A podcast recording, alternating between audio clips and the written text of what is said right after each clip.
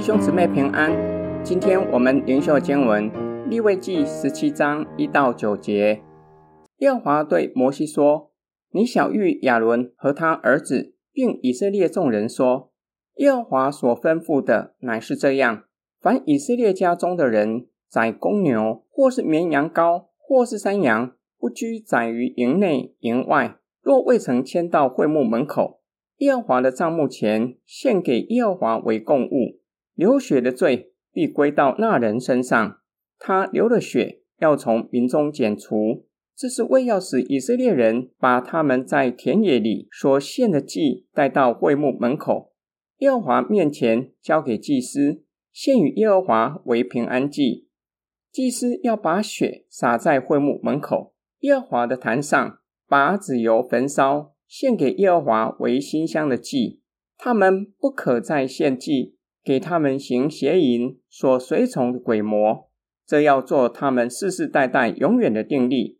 你们要晓諭他们说：凡以色列家中的人，或是寄居在他们中间的外人，献燔祭或是平安祭，若不带到会幕门口献给耶和华，那人必要从民中剪除。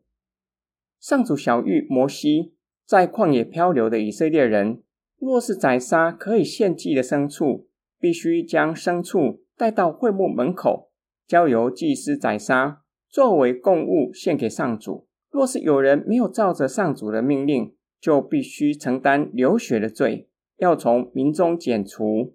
第五节说明如此吩咐的原因，杜绝以色列人在田野献祭给其他神明。遵守这一条禁令的对象，包括寄居在以色列民中间的外邦人。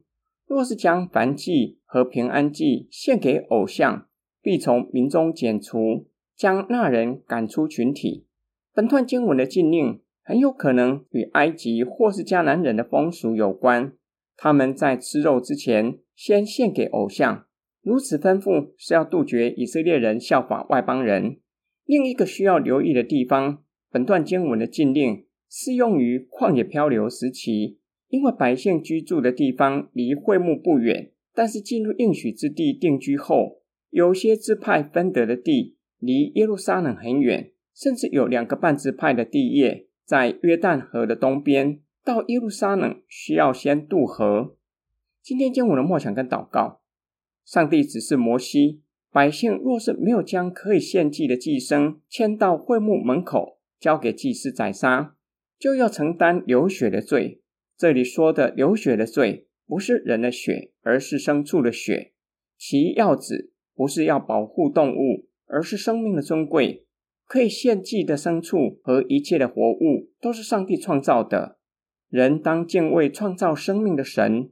求主帮助我们，叫我们看见生命的尊贵，并且叫我们离开以自我为中心的态度，愿意将生命的主权交给神，即使是微不足道的吃肉。都不是为了满足自己的口腹之欲。主耶稣面对撒旦的试探，主耶稣说：“经上记着说，人活着不是单靠食物，乃是靠神口里所出的一切话。”主耶稣表明，遵行神的旨意比肚子得饱足更重要。我们且要以感恩的心而吃，感谢神将日用的饮食赐给我们，有衣有食就当知足。我们一起来祷告。亲爱天父上帝，今天灵修的经文教导我们：世上一切的活物都是你造的，我们的生命也是你造的。你对我们的生命有绝对且终极的主权。求主帮助我们离开以自我为中心的态度，在凡事上寻求你的旨意，且在凡事上讨你的喜悦。我们奉主耶稣基督的圣名祷告，阿门。